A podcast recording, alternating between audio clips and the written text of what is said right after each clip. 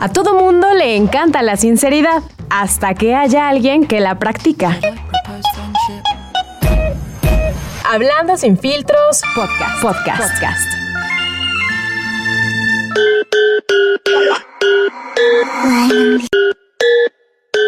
Cierra los ojos y pon la mente en blanco.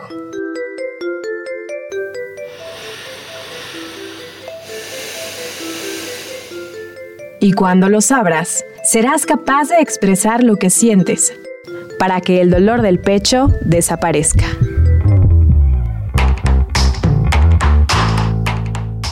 La vida no siempre es como nos han contado. Atrévete a cuestionar tus creencias.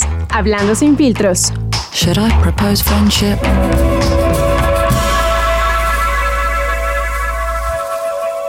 Hablando sin filtros, podcast. De todo y nada podcast. Pláticas sin mucho orden, pero con sentido. Un espacio donde abordamos temas que a muchos les inquietan, pero que pocos se atreven a platicar. Comenzamos. Bienvenidos a su podcast favorito de todo y nada. Estamos en una nueva, en un nuevo capítulo de, ya vamos a seguir esta tercera temporada indefinida, porque ya llevamos muchos capítulos, pero está maravilloso. Y yo hoy tengo mucho gusto porque nos acompaña una de las consentidas de este espacio, que ya es nuestro tercer capítulo, mi queridísima Andy. ¿Cómo estás? Híjole, súper bien. ¿Cómo estás tú, Carlos? La verdad, yo estoy súper, súper contenta, súper honrada de estar acá de nuevo. Eh, me encanta estar con ustedes. Bueno, que ahora Ilse no nos pudo acompañar, pero no pasa nada, me encanta. Nos abandonó Ilse, eh, se fue al relajo con el novio y demás, y nos abandonó en este capítulo, pero... no pasa nada, nos la vamos a pasar bien y la verdad es que creo que vamos, o sea, el capítulo va a estar súper, súper bueno. Eh, y un saludo a Ilse si nos está escuchando, que seguro sí nos está escuchando. Entonces, un saludo, un saludo enorme, enorme a Ilse y un abrazo muy grande. La verdad es que la vamos a pasar increíble. Y este tema, de verdad que es un tema que yo he explorado, la verdad es que nunca me había como clavado tanto, pero tenía muchas ganas de platicarlo. Y, bueno, pues este, tú y yo platicábamos de estos, de estos temas, que tú eres experta en, el enneagrama. Y, justo queríamos conectarlo con los últimos capítulos que, hemos eh, revisado acá en el, podcast. La, hablamos hace, la semana pasada hablamos sobre los lenguajes del amor y luego hablamos sobre la verdad y el amor, ¿no? Que al final del día cómo construyes el amor y cómo verdaderamente te muestras ante tu pareja o ante las personas con las que te relacionas, porque creo que esto va más allá de la pareja, ¿no? O sea, creo que todo este espacio es cómo construyes relaciones sanas y cuando hablamos de relaciones háblese de amigos, de parejas, de padres, etcétera. Y al final este tema del enneagrama, Andy, primero quiero dar como, como mis reflexiones sobre de lo que se trata, de lo que yo he entendido y luego quiero que tú nos cuentes a grandes rasgos cada uno, o sea, de dónde viene esta herramienta y por qué es importante conocernos, ¿no? Para mí se me, ahora que, he estado eh, indagando un poco más acerca de esta herramienta, pues me parece súper interesante porque lo que logro conectar es que al final del día todos traemos una herida, ¿no? Una herida de la infancia, tenemos también una manera de relacionarnos y, y de lo que se trata esto es que al final a ver, una reflexión súper importante que yo me he llevado es que todos llegamos a la vida en las mismas condiciones o muy parecidas, ¿no? O sea, a pesar de que yo haya nacido en la misma familia, con los mismos padres, en la misma casa, en el mismo entorno y lo que sea, todo lo que sucede alrededor es neutro. Pero con base en lo que yo he, o sea, como más bien como yo he interpretado esa realidad, formo mi carácter y formo una manera de ver la vida. Y entonces precisamente el enneagrama trata de explicar esta parte y lo divide pues en nueve piezas, ¿no? Que ahora, ahora nos vas a contar un poco de qué se trata, pero me parece fundamental porque, porque, como te digo, esto para mí es como la clave de saber entenderte y poder relacionarte con el de enfrente, que es lo que siempre batallamos, ¿no? Porque siempre creemos que la gente nos está haciendo cosas y pues no necesariamente, simplemente es de dónde vienen y cuáles son sus motivadores y cómo están interpretando ellos la realidad y de qué se están protegiendo. Entonces ya, sentado el choro, Andy, por favor, cuéntanos qué es el enneagrama y de dónde viene y, qué pedo con esto. Es que, bueno, eh, siento que acabas de tocar un punto súper importante. La realidad es que nosotros, nuestro viaje hacia adentro nunca va a terminar. O sea, es un viaje que nosotros tenemos que emprender hacia adentro y conocernos a nosotros mismos. Eventualmente vamos a toparnos con diferentes personas, ya sea amigos, familiares, pareja, en donde vamos a ver, eh, vernos en la necesidad de querer conocer a la otra persona. Como para intentar relacionarse bien uno, para intentar entenderla y, y, no malinterpretar las cosas. Pero tú aquí dijiste dos cosas como muy clave. En primera es eso, es autoconocerse eh, eh, al principio de todo esto. ¿Tenemos heridas? Sí, tenemos heridas, ¿no? Dependiendo del el contexto en el que vamos creciendo, definitivamente. O sea, ¿por qué? Porque no es lo mismo crecer en una familia con ciertas características, crecer en otra familia con otras características. Y el hecho de que las familias tengan diferentes características a nosotros nos hace ver las cosas con un lente diferente. Lo que para mí puede significar abandono, para ti es X. Lo que para ti puede significar rechazo, para mí puede no significar lo mismo. Y aquí es en donde radica la complejidad, no nada más de relacionarnos con nosotros mismos, sino también relacionarnos con los demás. Porque nosotros últimamente lo que queremos es establecer una relación sana con el que esté enfrente, independientemente si es nuestra pareja o nuestro familiar o nuestro amigo. Queremos establecer una relación sana, pero desde el punto de vista de conocernos a nosotros mismos y también incentivar un poco el hecho de que la otra persona se conozca a sí misma, porque mira, si yo me conozco lo suficiente y si yo sé que tengo una herida de abandono o una herida de rechazo, sé perfectamente que voy a interpretarlo todo de esa manera y puedo decírtelo a ti, puedo comunicártelo. Y de la misma manera puedo yo intentar como pausar o como calmar un poco la herida para que esa herida no hable por mí y no me lleve a relacionarme con la otra persona desde esa herida. Claro, y es que también es, esta herida depende cómo la interpretes, ¿no? Es que esa parte de verdad está muy cabrón, o sea, porque yo, vamos a ponernos de ejemplo, ¿no? Para no quemar a nadie, pero solo nosotros. Aquí los únicos que se queman son los hosts y el invitado. y el invitado, claro. No pasa nada, adelante. Aquí nos vamos a quemar. Entonces, o sea, de eso se trata este espacio. Entonces, realmente creo que el, problema que, al que nos enfrentamos es este, o sea, que cada uno nos hacemos una historia en nuestra cabeza y lo interpretamos de cierta forma, pero, o sea, ¿cómo, se va formando estos eneatipos? O sea, a ver, cuéntanos primero cuáles son estos nueve eneatipos y de dónde viene esta herramienta, porque es una herramienta no que, que se haya inventado este siglo ni nada, es una herramienta milenaria, ¿no? No, es una herramienta, fíjate, el, enneagrama, como bien lo acabas de comentar, es una herramienta de autoconocimiento de las personalidades. A todos y cada una de las personas nos dividen, o bueno, a todos nos dividen en nueve tipos de eneatipos, que van del 1 al 9. Cada eneatipo tiene sus propias características, como ahorita lo vamos a platicar brevemente, ¿no? Eh, efectivamente, el enneagrama se utiliza desde hace muchísimo tiempo para describir mm. las personalidades, ¿no? Y, fue como una fusión entre, la entre el estudio de la descripción de la personalidad y, por otro lado, se creó el símbolo del enagrama. Entonces fue como una migración de ambas teorías, ¿no? Y conforme fueron pasando los estudios al respecto y fue ya migrando todo, es que nosotros podemos llegar a, la, a todas las conclusiones que llegamos al día de hoy. Entonces, son nueve tipos de personalidades, que va, como te digo, van del 1 al 9, y cada personalidad tiene diferentes características. Por ejemplo, tiene diferentes miedos, tiene diferentes visiones de vida, tienen diferentes quejas y tienen diferentes puntos ciegos. ¿Sí? ¿En qué me va a servir a mí conocer mi enatipo? Que yo voy a tener una herramienta más para autoconocerme con la intención de poder relacionarme con los demás. ¿De qué me va a servir conocer el eneatipo de la otra persona? Que automáticamente te pones en sus zapatos y como que intentas un poco ver la vida desde la perspectiva de la otra persona. Y ya no tomas muchas cosas personales. porque sabes que como tienen una diferente visión de la vida, a ti, esta persona te está diciendo ciertas cosas que a lo mejor para él, ella, significan ciertas cosas, o sea, o tienen cierto significado.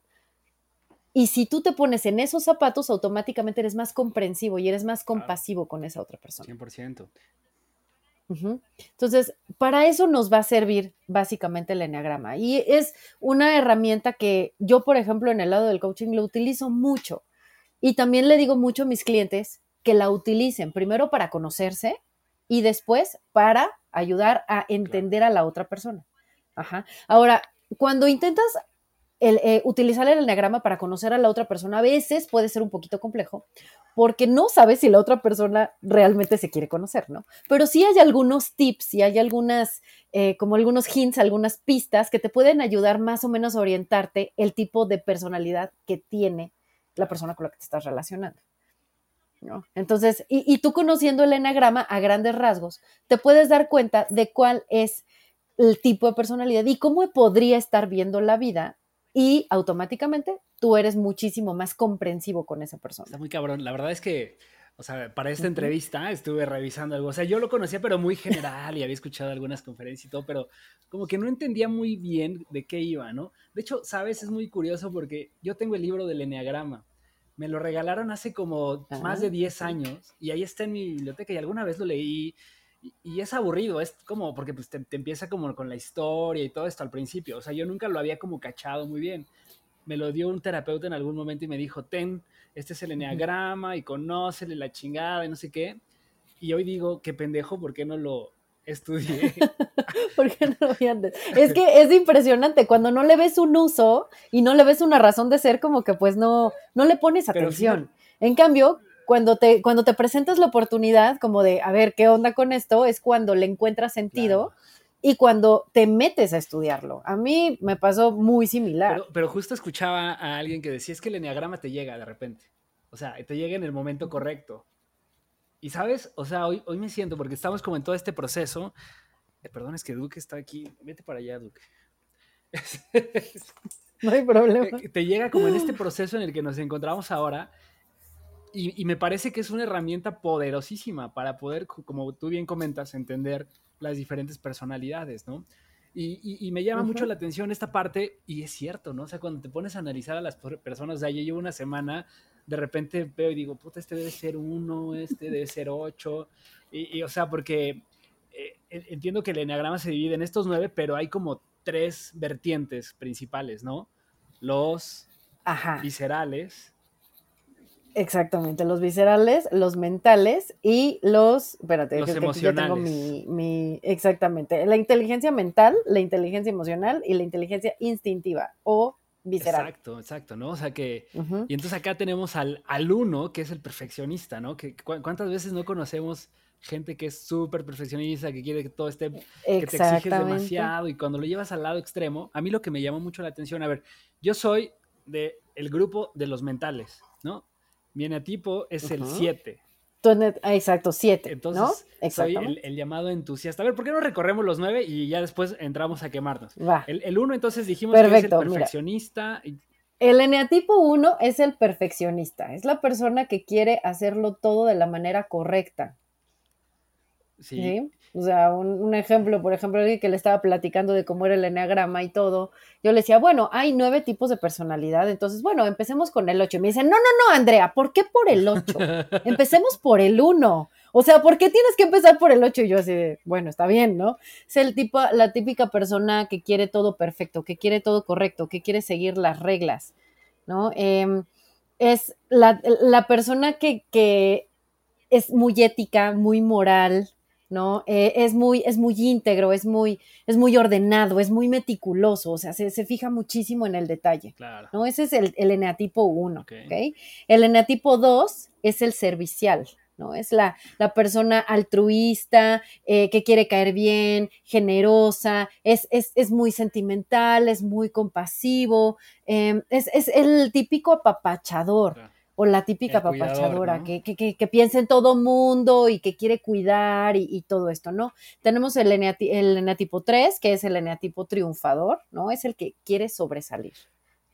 El que quiere que lo acepten, el que quiere eh, ser exitoso, el que quiere admiración, el que siempre está un paso adelante con la intención de ser admirado, reconocido. ¿no? Tenemos el enatipo 4, que es el romántico, es la persona sensible, amorosa, emotiva, intuitiva, es, es, es artista, es, es las de emociones desbordadas, ¿no? Ese es el enatipo número 4. El enatipo número 5 es el observador, es una persona muy observadora, como bien lo dice, ¿no? Es, es reservada, es, es, muy analítica, es y, eh, tal, no tan social, lo que quiere es ensimismarse en su propio mundo, analizar la información que le está llegando de fuera, ¿no? Entonces es, e, el analítico, ¿no? El observador. Tenemos el 6, que es el leal, es la persona responsable, cautelosa, confiable, hasta cierto punto medio, medio desconfiada también, o sea, que siempre quiere investigarlo todo al fondo para tomar la mejor decisión, porque tiene, tiene un poco de, de, miedo a equivocarse, ¿no? Tenemos el 7, que es el optimista,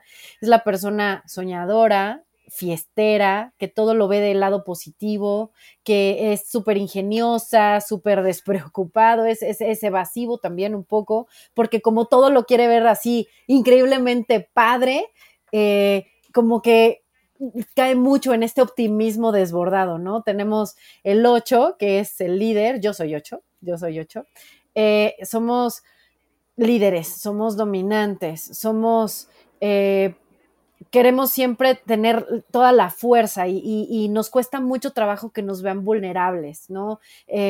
somos personas de nuestra gente, súper protectores con nuestra gente y al mismo tiempo súper controladores, ¿no? Tenemos, tenemos que decirlo. Y al final es el, el enetipo 9 o el pacificador.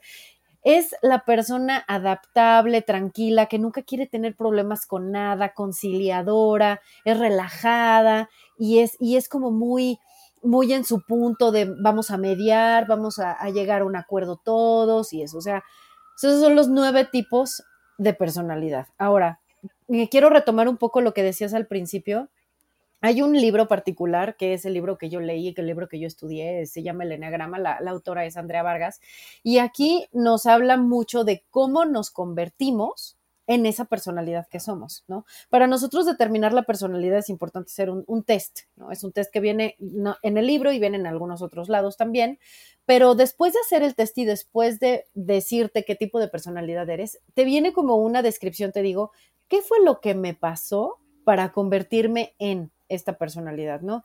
Entonces, es un poco la herida, ¿no? Y es un poco nuestra costumbre de cuando éramos niños a las situaciones a las que nos enfrentamos y por eso desarrollamos cierto tipo de personalidad. Entonces siempre hay un porqué.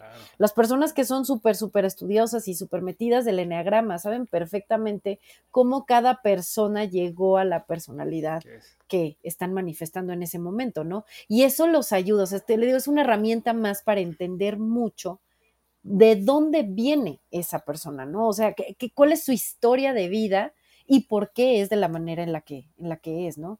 Entonces, esos son los nueve tipos de personalidad. Quisiera luego acotar algo rapidísimo. Cuando vemos el, el, símbolo del eneagrama, vemos que tiene eso como un, entre varias figuras geométricas, no es un hexágono con un triángulo que está encerrado en un círculo, ¿no? Y vemos que todos los eneatipos se interconectan. Y esto es importante entenderlo porque, ¿qué quiere decir? Que todos tenemos características de todos los personal, de todas las personalidades, que a lo mejor manifestamos más ciertas características porque tenemos una visión de vida completamente diferente. Eso es una cosa. Y otra cosa es que nosotros podemos adquirir características de los otros eneatipos dependiendo de también cómo nos desenvolvamos, dependiendo si estamos estresados o estamos enojados o estamos cautelosos, miedosos, dependiendo de en qué fase también estamos, si estamos tranquilos, si estamos apacibles o si estamos estresados, podemos adquirir otro tipo de características, ¿no? Entonces, tenemos las, los eh, eneatipos que están inmediatamente junto, que son las alas, y tenemos las otras flechas que van a interconectar por dentro del mismo círculo a los eneatipos. Y estos son los, eh, las, las flechas son las que nos hacen entender un poco hacia dónde va nuestra personalidad cuando estamos en un modo relajado o cuando estamos en un modo estresado. Entonces, las personas que vean el enagrama y que tengan un poquito más de curiosidad de, ver el enagrama, de buscar el, el, libro, etcétera, se van a dar cuenta de estas flechas y por eso es tan importante no nada más conocer nuestro tipo de personalidad, sino también hacia dónde nos movemos. ¿no? En mi caso, por ejemplo, que soy en tipo 8, como ya te estoy diciendo, tengo bien estudiado el 7, tengo bien estudiado el 9, porque son mis alas, y tengo bien estudiado el 5 y el 2, porque son hacia donde yo me voy o, de donde yo tomo características al momento de estar estresada o al momento de estar apacible, amigable y tranquila, ¿no? Entonces, es importante como conocer un poco de todo y, y de esa misma manera, como tenemos que conocernos, o sea, ya cuando nos metemos a estudiar, como tenemos que conocer por lo menos nuestro eneatipo y otros cuatro eneatipos, por eso te va haciendo un poquito más familiar detectar ciertas características en las otras personas y no necesariamente tener así el test que te diga exactamente qué tipo de personalidades, ¿no? Entonces, como un poquito de generalidad y un poquito de para explicar a, la audiencia qué es el enagrama y, cómo nos sirve, ¿no? Cómo está conformado. ese es un resumen maravilloso yo, leí también de este que me, que me mandaste el abstract de, de, Andrea Vargas, pero también otro que se llama Las normas mágicas del Enneagrama, que es de Isabel Verde. Mm. También está bueno porque también justamente habla de muchas características, ¿no? Y aparte también de las mm. clasificaciones que tienes en cada uno de tus rasgos, desde el, que, te puntúan, ¿no? Del 1 al 9, con los aspectos más negativos que podrías tener hasta los aspectos más mm, trabajados, digamos, de alguna manera que eso es bien interesante, porque creo que esa es la clave de esta herramienta, ¿no? Porque al final del día, creo que no es, ninguno es el mejor, ni es peor, ni nada. O sea, yo soy siete y parece que tiene cosas padres, pero ya cuando me empecé a meter más dije, no mames, es el más culero, güey. O sea, yo soy, yo soy Géminis, soy siete, soy... No, no, no. O sea, claro ya, ya me estoy deprimiendo, Andrea, con esto. No, no, no. A ver, y qué bueno que lo tocaste, ¿no? Es que no hay el mejor eneatipo o el peor eneatipo. Todos tenemos características que nos sirven. Claro. Y todos tenemos características que nos ponen el pie. Todos. Y la realidad no es aspirar a tener un montón de cualidades así increíbles que nos ayuden a sobresalir. No, la realidad es conocernos. O sea, nadie nunca vamos a ser perfectos. Entonces, mientras más nos conozcamos y mientras más sepamos de qué picojeamos, pues muchísimo más vamos a reaccionar de una manera favorable para nosotros y para las demás personas a las situaciones de la vida. Es lo que, lo que estabas diciendo al inicio, o sea, todas las situaciones son neutras. Quien le pone el adjetivo de son buenas, malas, feas, asquerosas o, o formidables es cada quien dependiendo de los lentes con los que ven la vida. Entonces, mientras más conozcas ese lente con el que ves las situaciones, muchísimo más vas a poder mediar y muchísimo más vas a poder transitar de una manera amigable al, respecto a las situaciones. Pero, pero, o sea, es muy importante tener esto en cuenta. O sea, no somos perfectos. No somos perfectos y nunca vamos a ser perfectos. Y siempre vamos a tener características que nos agraden y siempre vamos a tener características que no nos agraden. Oye, pero es interesante cómo, o sea, a partir de esto empiezas a reflexionar. Yo cuando empecé a hacer el test, hice dos. Hice uno que es como de dos preguntas que te leen tres eh, y ese es el más fácil, ¿no? Y luego hice otro que te compartí que eran 135 preguntas, que lo voy a poner ahí en el detalles del capítulo el link para que lo, vayan y lo, realicen si quieren. Sí te toma un rato, pero son 135 preguntas donde te vienen de todos los eneatipos y te clasifican, ¿no? O sea, de dónde tengo más. Y fíjate que yo sí me caché en, muchos aspectos y, y, de los lados positivos y negativos. Me di cuenta que no estoy tan mal, o sea, que al menos soy como un 7 medio trabajado pero sí me caché en un montón de cosas que yo ya había visto que tengo, porque soy de esas personas multitask, ¿no? O sea, todo el tiempo quiero hacer algo y todo el tiempo estoy con ideas nuevas y que, y, sabes, siempre estoy en el big picture de las cosas, pero los detalles, o sea, yo siempre he sabido que mi área de oportunidad es enfocarme en los detalles. Y por eso siempre he tratado de rodearme de gente que es muy precisa en el detalle porque al final del día me, ayudan y me dan soporte para que esas ideas tan locas o grandes que pueda llegar a tener empiecen a tomar forma y se empiecen a concretar. Pero yo me, di cuenta, pues, desde otra perspectiva, ¿no? Y ahora que conozco esto, digo, wow, o sea, sí es cierto. O sea, y, otra cosa es que el 7, o sea, nos vamos a enfocar más porque pues, es el que yo conozco, el que me clavé. Este, son personas que igual todo el tiempo estamos buscando, o sea, como que no queremos, somos como los eternos insatisfechos, me parece que es como una manera de describirlo, porque todo el tiempo quieres más, quieres explorar, quieres como esta parte de la gula, ¿no? Que también lo asocian a los pecados capitales. Y la gula creo que encaja en este nativo porque es como que siempre quieres más, eh, nuevas experiencias, conocer nuevas personas, te aburres muy fácil de las situaciones, etcétera. Y al final, o sea, es, como, como, como una herramienta, como lo platicábamos, que es tan milenaria, hace tanto eco y va tan en sintonía con muchas herramientas de la psicología moderna, de la eh, psiquiatría, de la neurología, de todos estos conceptos que hoy, que, hoy entendemos a más profundidad, pero que han estado ahí toda la vida, ¿no? Y que al final, por eso es tan poderosa. A mí la verdad es que sí me sorprendió, porque como esto, como la astrología, por ejemplo, que hay mucha gente que no cree en astrología, y que a mí me parece también una herramienta tan poderosa que, que era como en algún momento la gente que se dedica a la astrología dice que era la ciencia de los reyes, ¿no? Porque solo los reyes tenían acceso a este tipo de, consejos o, de profesionales y después se desterró. Y entonces, también hace poquito escuchaba a, una persona, este Juan Lucas Martín, que, yo soy un gran fan de él, eh, y él decía que en realidad a lo largo de la historia, y sí, si lo analizas es cierto, ¿no? O sea, a lo largo de la historia, como que la ciencia o la misma iglesia ha separado a la ciencia de, lo espiritual. Y creo que eso ha sido una de las causas fundamentales, porque hoy no necesariamente todo tiene que ser tan científico, o sea, hay cosas muy profundas y tú que te estás clavada también en estos rollos, eh, te das cuenta que desde la meditación, desde el mindfulness y de todas estas cuestiones que hoy se está retomando, incluso desde la, desde la neurología, pues son, son herramientas poderosas que al final te, te ayudan a entender y a construir tu imagen sobre tus miedos que creo que esto es un reflejo precisamente de cómo se va forjando nuestra personalidad a partir del miedo o lo que nosotros interpretamos como el peligro. Y entonces, como cualquier ser humano, tenemos la necesidad de sobrevivir ante ese peligro.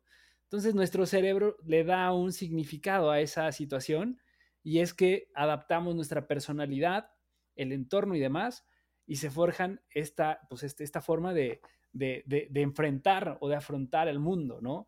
Y, para algunos, pues como en mi caso, pues ha sido este, para el uno es el perfeccionismo, el eterno insatisfecho también, en el que nada está bien y que todo el tiempo estás como como atendiendo a esta situación de, que todo tiene que ser perfecto y le tienes que decir a la gente cómo se hacen las cosas y nada lo entregan y es que está mal, algún detalle, siempre encuentras un jefe que es así, ¿no?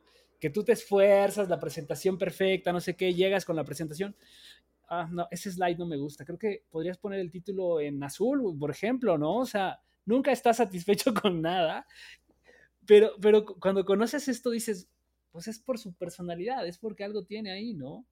Es un miedo que no ha trabajado. Claro, claro. Y automáticamente cuando tú lo conoces y cuando sabes que es un rasgo de personalidad, que no tiene nada que ver contigo, porque ese es, ese es mucho de nuestros problemas, ¿no? Que todo lo tomamos personal. Y que todos decimos es que es contra mía, o sea, lo que él está haciendo, diciendo es porque está en contra de mía y mis slides, ¿no? Cuando te das cuenta, te quitas de en medio y entiendes que es por el rasgo de personalidad que tú no tienes nada que ver allí, literalmente le bajas tres rayas a tu, a tu intensidad y te pones un poquito más compasivo y un poquito más comprensivo con el otro y dices, güey, pues obvio, o sea, es su personalidad. Claro, pero no puedes. O sea, yo no tengo nada que ver allí. no puedes dejarlo. O sea, es como. Y, y, es que sabes cuál es el, O sea, como lo interesante de esto es que para nosotros es muy normal.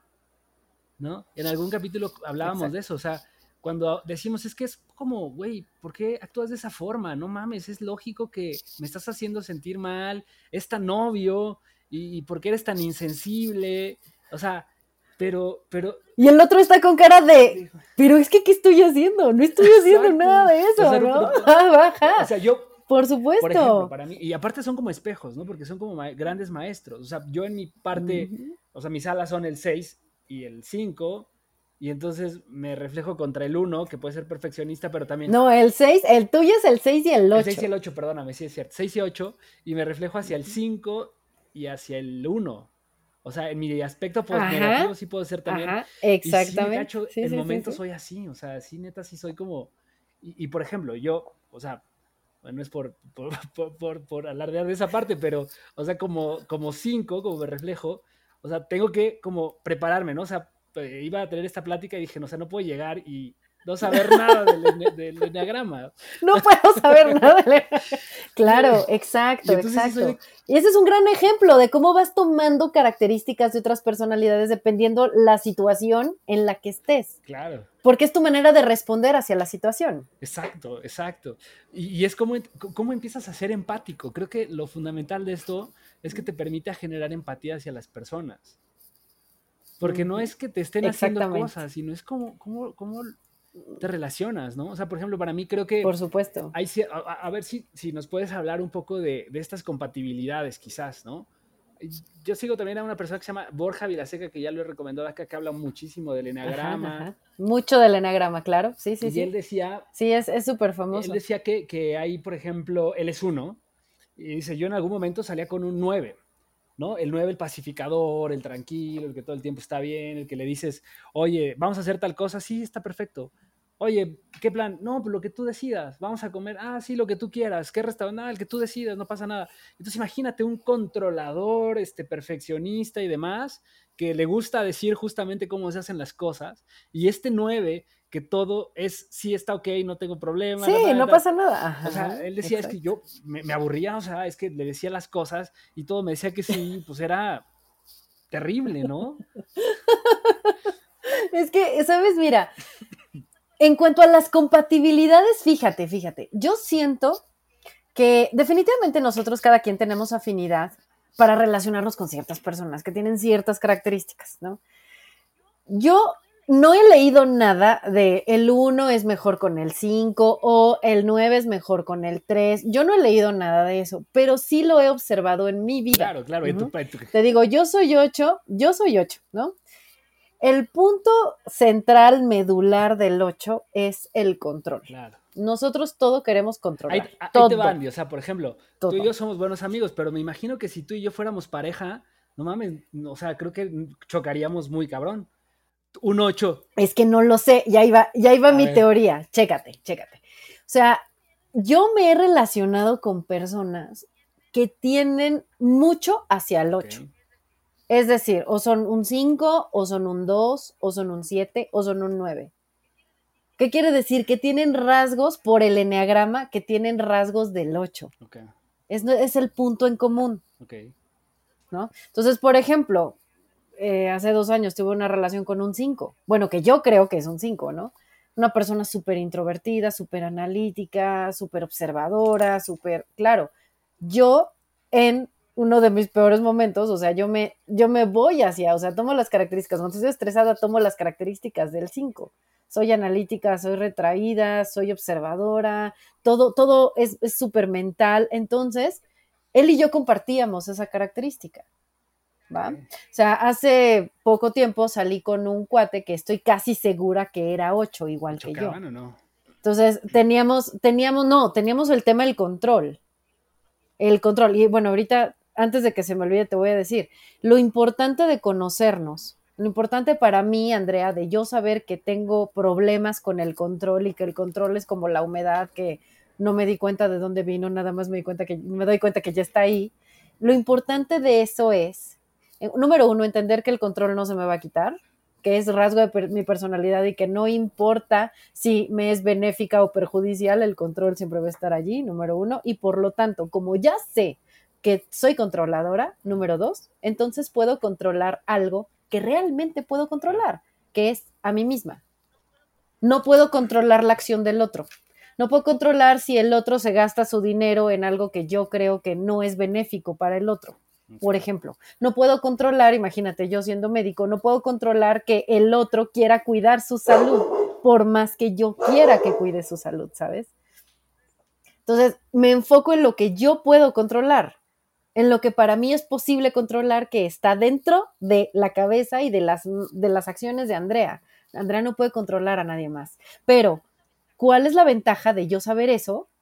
Que automáticamente ya sé que no se me va a quitar, entonces voy a, como sé que no se me va a quitar nunca ese deseo de controlar, necesito controlar algo que realmente pueda yo controlar. Entonces, ¿qué pasó con este chavo que yo creo que es ocho? Que justo yo ya venía trabajando desde hace mucho tiempo en mi control, porque yo ya me había dado cuenta. ¿Qué pasó? que pues literal, él quería controlar qué tipo de café compró en mi casa. Ah, go ahead, ¿no? Yo no me voy a meter con ese control, voy a, voy a controlar otra cosa, porque es mi necesidad controlar, pero con ese control, eso te lo delego, no tengo Oye, pero esto, esto habla de un hecho trabajado también, ¿te das cuenta? Porque creo, o sea, sí. a ver, voy a quemar a la familia también. Mi hermano es ocho, o sea, me queda claro que es ocho. Y, y él me escucha, entonces lo sabe, saludos a mi hermano. pero, o sea, al final, si es como cuando no tienes estos elementos, pues de repente reaccionas y es, es colérico y te enojas y es súper protector, o sea, con, con, la gente, con su gente, es de esas personas que, puta, le haces algo a alguien que él ama y se te va encima, o sea, pero real explota, o sea, de la nada es súper explosivo, o sea, yo comentaba acá que, que, en la infancia pues me trataba mal y era agresivo y, ¿sabes? O sea, yo tuve un trauma con eso, pero, y a lo mejor también es mi forma de poder sobrellevarlo. O sea, imagínate si yo hubiese sido un, que, un dos quizás, ¿no? O sea, que, todo el tiempo estás, no, es que yo estoy preocupado por ti y demás, y si me haces algo, entonces ya me lo tienes que retribuir, como muy ansioso, o un seis que le, cuesta tomar decisiones y entonces le tienes que ayudar y demás, o sea, sería muy complicado. O sea, para mí la manera fácil quizás es, pues le doy la vuelta, creo que para mí fue eso, como una manera de resiliencia y creo que a lo mejor eso definió mi personalidad. No lo sé, o sea, es una teoría. Puede ser, o sea, ¿por qué? O sea, tu hermano es mayor que tú. Sí. Exacto, o sea, cuando tú naciste, tu hermano ya era parte del contexto, de la situación. Tu hermano te enseñó ciertas cosas, o la convivencia con él te enseñó ciertas cosas. Claro, y... E, eso también es algo de tomarse en cuenta al momento de estar viendo qué onda con la personalidad de cada quien. Claro. Y, pues es justamente esta parte negativa que tiene el 7, ¿no? De repente también el controlador, bueno, el manipulador, ¿no? El que de repente trata de hacer las cosas que le vayan bien, este, envolver a la gente, cosas como de ese tipo. El 7, fíjate que a mí los 7 me caen súper bien. Somos maravillosos. O sea, son personas inventivas, son personas que traen una energía increíble, súper positivos, súper optimistas y súper todo. Pero justo lo que yo he observado en los 7 es que no pueden ser como comprometidos con una idea hasta el final. Que precisamente como son tan inventivos, tan eh, creativos y todo el tiempo están pensando en qué hacer nuevo, son prueba nuevo, prueba nuevo, y otra vez nuevo, y otra vez nuevo, y otra vez nuevo, como que tienen mucho, les cuesta mucho trabajo saber cuándo saltar a lo nuevo y cuándo quedarse en donde están y seguir probando o seguir experimentando lo que ya tienen. Entonces, y eso en un 7 desequilibrado te lleva a miedo al compromiso. Claro. Personas que no pueden tener compromiso, pero no estoy hablando de compromiso de relación, de pareja, sino también estoy hablando compromiso con ideas, compromiso con proyectos, compromiso con trabajos. Sí, fíjate, entonces, justo eso es importante detectarlo al momento de querer lograr algo también. Claro. Si ya sabes que a lo mejor eso puede jugarte chueco de, de, cierta manera, bueno, ¿cómo le vas a hacer si es algo que no se te va a quitar? ¿Cómo le vas a hacer para satisfacer la necesidad de lo nuevo y al mismo tiempo no ponerte el pie por querer siempre lo nuevo, lo nuevo, lo nuevo, lo nuevo? Fíjate que yo, por ejemplo, en mi parte negativa, como podría ver esta, esta, esta característica, es que precisamente yo, o sea, a mí no me gusta el control. O sea, no me gusta que la gente me diga qué hacer. O sea, como que tengo que llegar yo a las conclusiones por mí mismo, ¿sabes? Entonces, ese es como mi lado negativo. O sea, al final del día es, a ver, yo creo esto y, creo que soy muy observador también. Entonces, es, tengo que experimentar, evidentemente, y después llego a una conclusión y digo, ah, esto me late. Pero cambio muy fácil de opinión también. O sea, si conozco otra idea, digo, ah, no mames, no había pensado en eso por eso creo que salió el, podcast de todo y nada, porque al final es también el tema de, ¿Qué voy a hacer? ¿Qué voy a hacer? ¿Qué voy a hacer? Bueno, pero es, es, por ejemplo, es un gran ejemplo de que, ok, puedes innovar en cada episodio y puedes traer diferentes, ahí, diferentes personas, ahí estás satisfaciendo tu necesidad de la innovación y al mismo tiempo estás ejerciendo tu eh, músculo del compromiso. ¿Por qué? Porque pues ya llevas tres temporadas. cada semana. O sea, ya es un compromiso que has mantenido exactamente. Entonces, ahí es cuando jalas un poquito esta característica como hacia la media para evitar que tus ganas de innovar te metan el pie con un proyecto que está funcionando. Claro. Sí, por ejemplo, ¿no? Sí, es, bien padre toda esta parte. Y, al final es, es, lo que tú dices, o sea, no es que uno sea malo ni bueno, sino creo que yo, yo siempre digo esto, ¿no? Que, que, en la vida se trata de maximizar tus fortalezas, ¿no? Y ser feliz con lo que tienes y no estarte agobiando por lo que no tienes, porque pues eso no lo puedes controlar. Exacto. O sea, si al final del día, si tú trabajas sobre las cosas que vas desarrollando y que vas viviendo, fíjate que hace poquito le, estaba escuchando, y, si, pueden, eh, léanse el, libro de El poder de la hora. ¿Lo has, eh, leído? Ah, no, no, no, no, pero lo tengo, creo que lo tengo en la lista de los libros que tengo que leer. audiolibro, no es un gran libro, em, que precisamente habla de todos estos aspectos de cómo siempre estamos pensando en el futuro, ¿no? Estamos angustiados por las cosas que van a suceder y cómo, o sea, estamos en, en esta ansiedad constante o nos atormentamos por las cosas que sufrimos, ¿no? Ay, pobrecito de mí, ¿por qué me tocó vivir esta situación? Es que si hubiera tenido otros papás, si hubiera nacido en otro lugar, si hubiera tenido otros hermanos, si hubiera, o sea, mil y un cosas que al final del día... Victimismo. no, Evidentemente nos, nos, nos, toca, ¿no? pero, pero cuando estás centrado en lo que puedes controlar, que es el aquí y el ahora, que estás, o sea, como esta capacidad de que cada vez te enfoques más hacia las cosas presentes, hacia lo que tienes, hacia el agradecimiento, hacia el ayudar a, tu prójimo, que creo que pues esto es la parte fundamental porque eso es lo que te hace pues tener como este sentido de propósito, ¿sabes? Y, es como, para, para, mí, o sea, no es, no es cosa fácil, ¿no? Porque siempre tu ardillita está ahí y vas a un 7, que todo el tiempo está, creo que ese es el aspecto también negativo, y justamente leía que eh, lo que nos ayuda mucho a los siete es la meditación y creo que sí, o sea, como que te centra, porque yo en mi cabeza todo el tiempo estoy como miles de ideas y pensando y imaginando y qué tal que esto y qué tal que el otro y, ¿sabes? Y cuando te, te desconectas en un momento de decir, pues no pienso, trato de no pensar en nada o si pienso regreso, esto te, te mantiene como con los pies en la tierra y empiezas a disfrutar. Te funcionaría, ¿sabes qué? Mucho el grounding. El grounding es salirte de tu casa, o si quieres irte a un parque o irte a un jardín o lo que tú quieras, y conectar con la naturaleza, con el pasto, con los árboles, con la tierra que está debajo de tus pies, o sea, a lo mejor quitarte los zapatos, pisar descalzo. Eso te ayuda a centrarte en el aquí y en el ahora, o sea, esto te conecta no nada más contigo, sino con el todo. Es algo maravilloso. Automáticamente te bajan las revoluciones mentales y empiezas literal a fluir de una manera diferente. Eh, a mí me encanta ir a la montaña, por ejemplo, ahora he tratado de ir más. y, es justamente eso, es ese momento en el que me desconecto. es como un momento para mí, ¿sabes? estar con la naturaleza. Sí, tienes toda la razón. O sea, sí, sí, sí. Exactamente, sí, o sea, salirte de tu cabeza, salirte de tu cabeza y disfrutar el aquí y el ahora. Hay, hay muchas maneras de hacerlo. Eso tiene mucho que ver con las energías y así, pero una manera muy fácil es hacer esa, estar en contacto con la naturaleza. de verdad, lee, léete ese libro, escúchalo en, YouTube ahí, con el trayecto ahora que ya el tráfico está de la chingada en la ciudad. ¿Otra vez?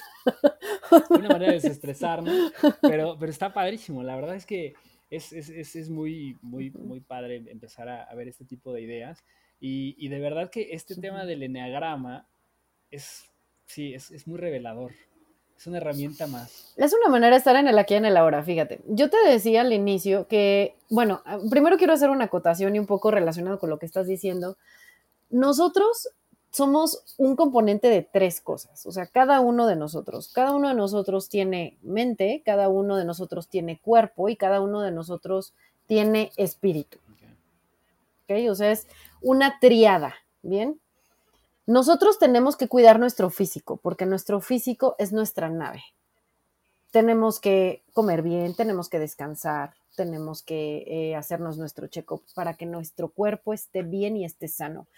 Lo que antes siento que yo caía mucho era solo cuidar mi físico, no cuidar mi emoción y no cuidar mi espiritualidad, porque son esas tres partes.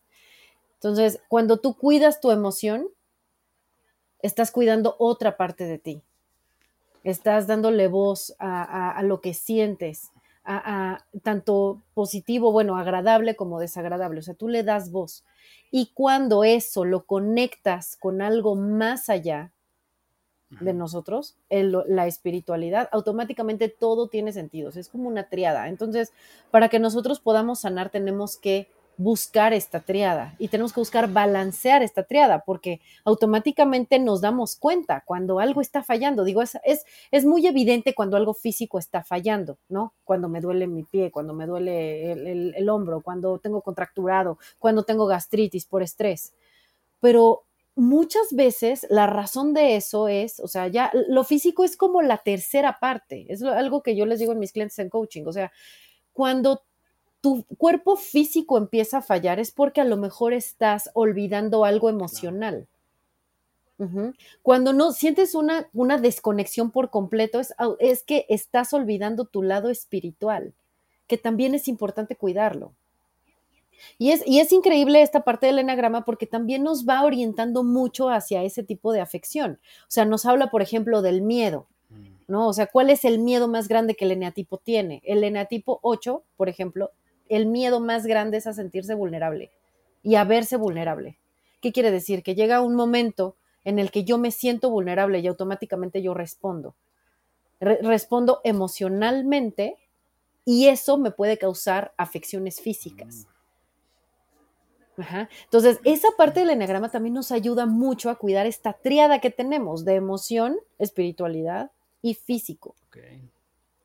Y conocer, y conocer esta parte es de gran beneficio para nosotros, nos mantiene en un equilibrio, que, que sí es muy complicado mantener el equilibrio, pero sí se puede. Sí, porque al final es, es como empiezas a identificar cómo, cuáles son tus, tus zonas de conflicto, ¿no? Esos disparadores que generan que te alteres. Porque eso es claro. que te alteres. Claro, porque evidentemente, como bien dices, esta parte de los miedos, pues es fundamental, porque cada uno reaccionamos de acuerdo a ese miedo, lo que interpretamos que nos va a suceder si algo sucede. Sí. Entonces, mira, el eneatipo 7 le tiene un montón de miedo al sufrimiento, al dolor. Entonces, cuando un eneatipo 7 siente que algo le puede doler, corre. No se queda. Claro, y por eso está buscando siempre nuevas cosas, ¿no? Nuevas experiencias. Exacto, no permanece. Exactamente. Como le tienes miedo al sufrimiento, automáticamente, ah, ¿qué es lo que hacemos cuando identificamos esto? Cuando identificamos esto, por ejemplo, cuando yo detecto vulnerabilidad, ya tengo mis herramientas, ya tengo mi tapping, ya tengo mis flores de Bach, ya tengo mi eh, liberación emocional, o sea, y como que yo ya tengo mis reboots, o sea, como mis herramientas para decir, no pasa nada, está siendo vulnerable. Ser vulnerable no quiere decir que está siendo débil, te hace al contrario, te hace humana y es cuando una le baja un poquito. ¡Wow! No, de verdad, Andrés está muy cabrón. Es de, verdad que es esto del, del enneagrama, siempre había escuchado que era una súper herramienta que yo había minimizado, tristemente, y que me doy cuenta que está muy cabrón. Y, bueno, vamos. Eh. Sí, o sea, la verdad es que nos ayuda mucho el autoconocimiento y a lo mejor, por ejemplo, vamos a la familia, ¿no? Y ahí una disculpa. Por ejemplo, mi hermana o mi hermano, mi hermana es en el tipo 6, mi hermano es en el tipo 1.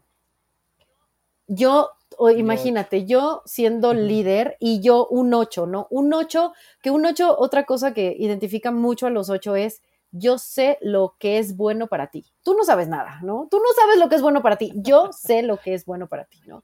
Entonces imagínate con mi hermana que es en el tipo 6. Y mi hermana, que mi hermana todo tiene que verificar y todo tiene que doble chequear y todo tiene que, o sea, yo esa necesidad de mi hermana la interpretaba como es que no confía en ti. Mm. Digo, hace mucho tiempo, esto ya lo he trabajado mucho es que no confía en ti. Entonces, eso me hacía sentirme sumamente mal, porque el 8, como bien acabas de decir, es de su gente. Entonces, cuando su gente lo rechaza, uy, no, es como uno de los peores dolores que le puedes hacer. O sea, cuando, cuando la gente del 8 como que no le hace caso, lo rechaza, eh, como que le da la vuelta, no, eso es como lo peor que te puede pasar una de las peores cosas que te puede pasar. Entonces, imagínate algo muy de mi hermana, muy de mi hermana, yo lo estaba interpretando con mi lente de 8.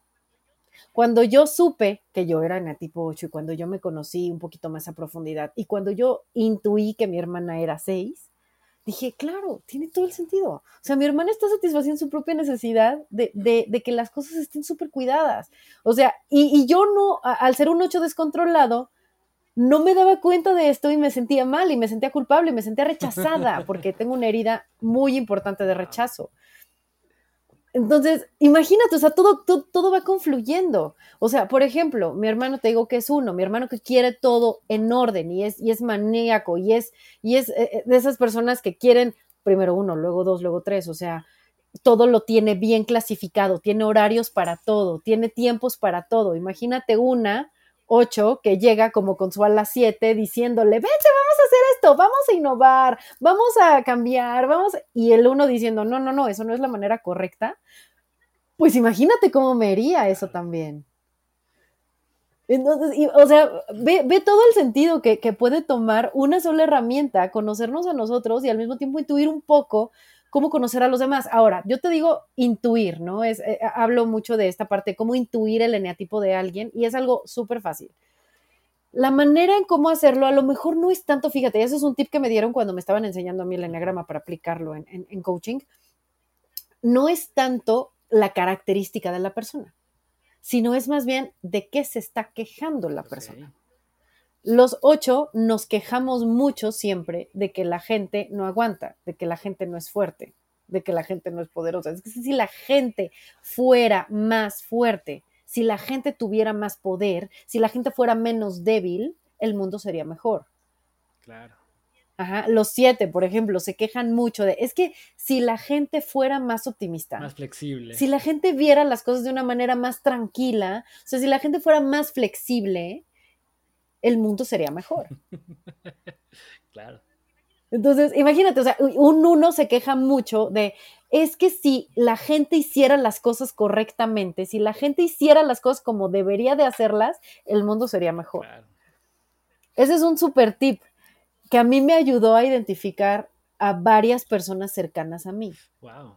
Personas de mi familia, personas de mi trabajo. Y, es personas con las que yo me, me he relacionado, ¿no? Entonces, esa queja es, muy básica, o sea, para la gente que queremos como aprender un poco más del enagrama, que quieran aprender un poco más, eso es un tip de oro. está cabrón.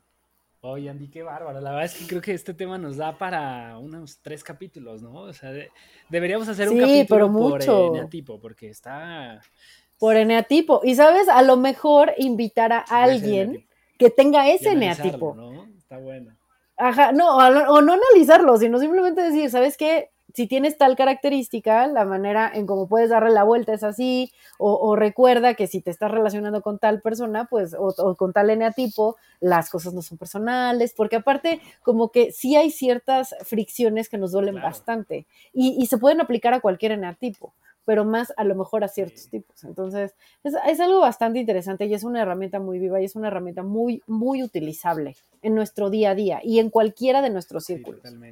Oye, Andy, la verdad es que está maravilloso. Yo, podría concluir este capítulo y para ir cerrándolo, en que, pues, creo que cada uno, como bien comentabas al inicio, tenemos nuestra propia herida y al final, pues no es como, no, no tomemos las cosas personales.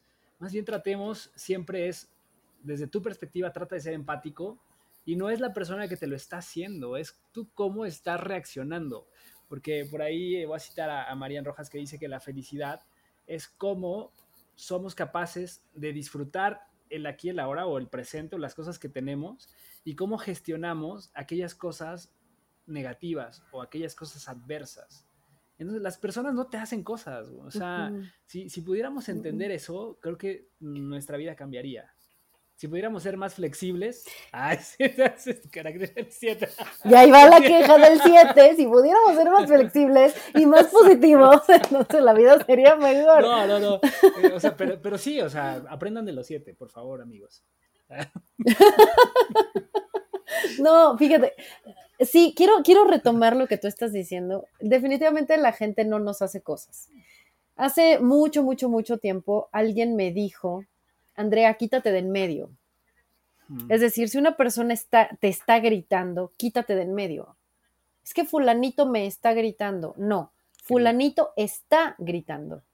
No me está gritando. Fulanito está gritando. Claro. fulanito me quiere controlar, no, fulanito quiere controlar, yo no me voy a dejar controlar. Claro.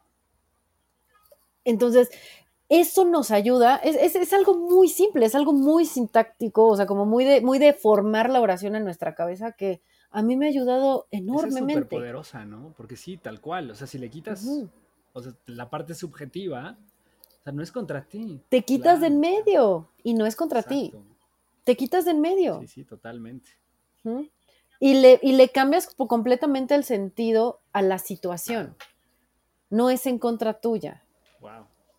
Y, y, va, y, va, de nuevo, y creo que yo siempre voy a terminar diciendo esto y concluyendo esto. Mientras más nos conozcamos, las herramientas son infinitas para conocerse a uno mismo. El enneagrama es una de ellas. Tú ya mencionaste otra, la astrología es otra de ellas. Claro, claro. ¿no?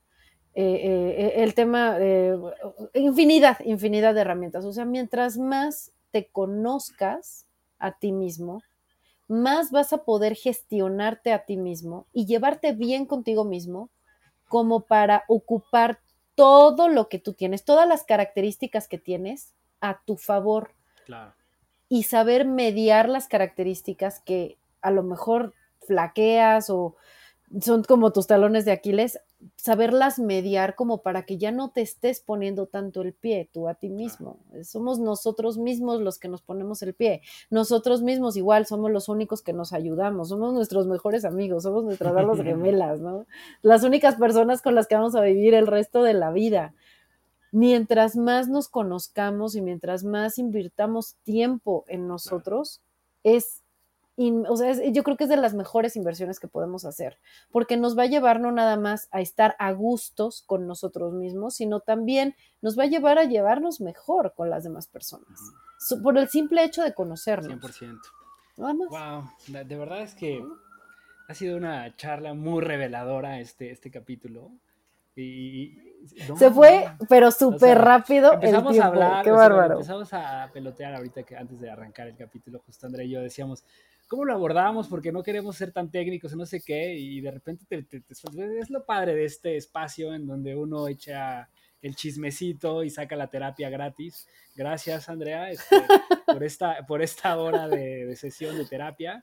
Y, Cuando gusten. Y, pues bueno, recuérdales a la audiencia, bueno, no sé si quieras concluir con algo más, creo que nos has hecho un excelente resumen de, de, estas herramientas y de, yo creo que la, la clave para mí es esto, no hay que tomar nada personal, eh, y más bien empecemos a conocernos, ¿no? Cómo reaccionamos ante las situaciones y eso nos va a ayudar a gestionarnos ante la adversidad y ante las demás personas, ¿no?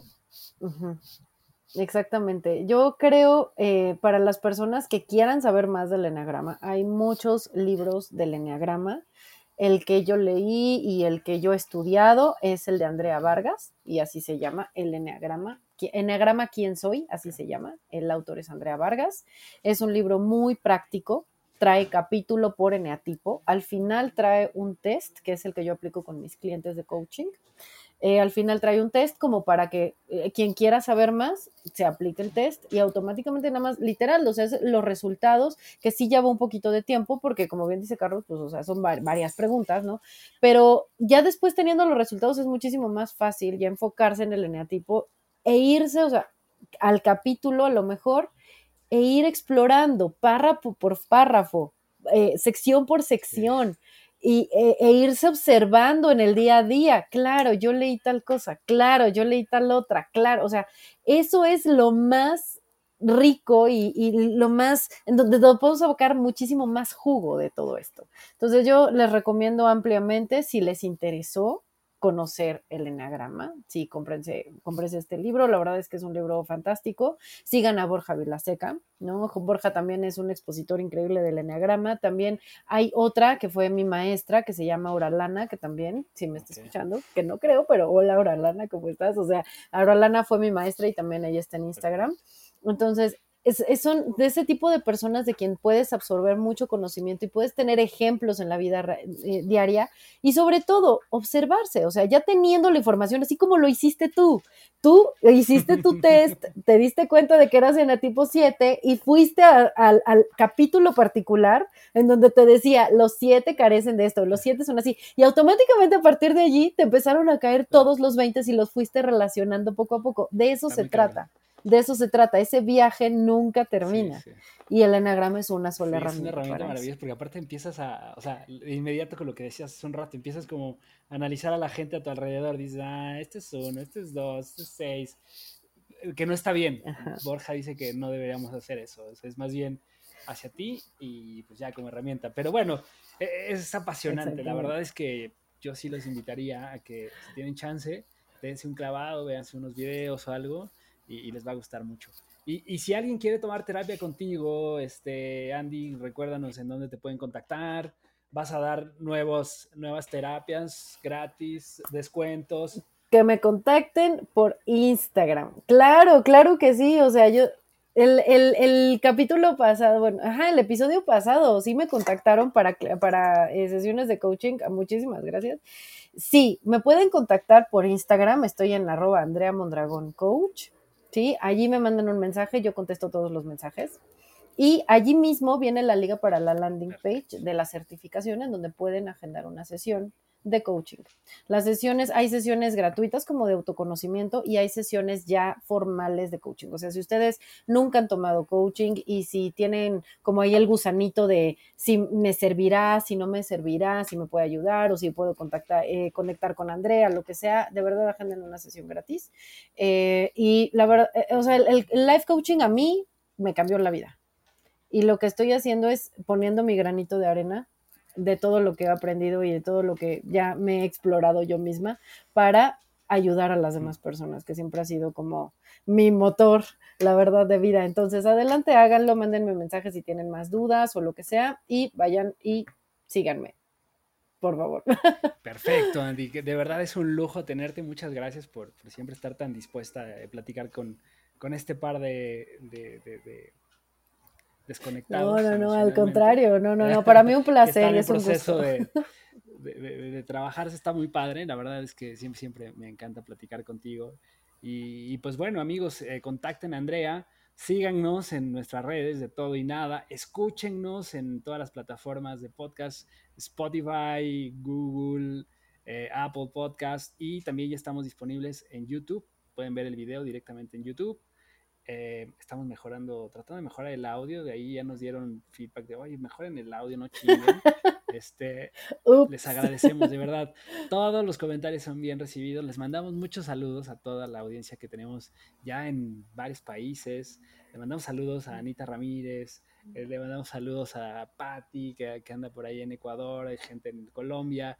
Nos, nos encanta leerlos, nos encanta que, que conecten con, con esta sintonía y ojalá que puedan compartirlo también con todos amigos, con la tía, con la sobrina, con el novio, el amante y todas esas personas bonitas que tienen a su alrededor. Y pues nos vemos la próxima semana. Prometemos que ya va a estar aquí Ilse. Y pues bueno, Andy, muchísimas gracias. Gracias a ti. Bueno, gracias a ustedes. Y muchos saludos, Ilse, si llegaste hasta aquí. Cuídense mucho. Chao ya se acabó la terapia de la semana. A la chingada.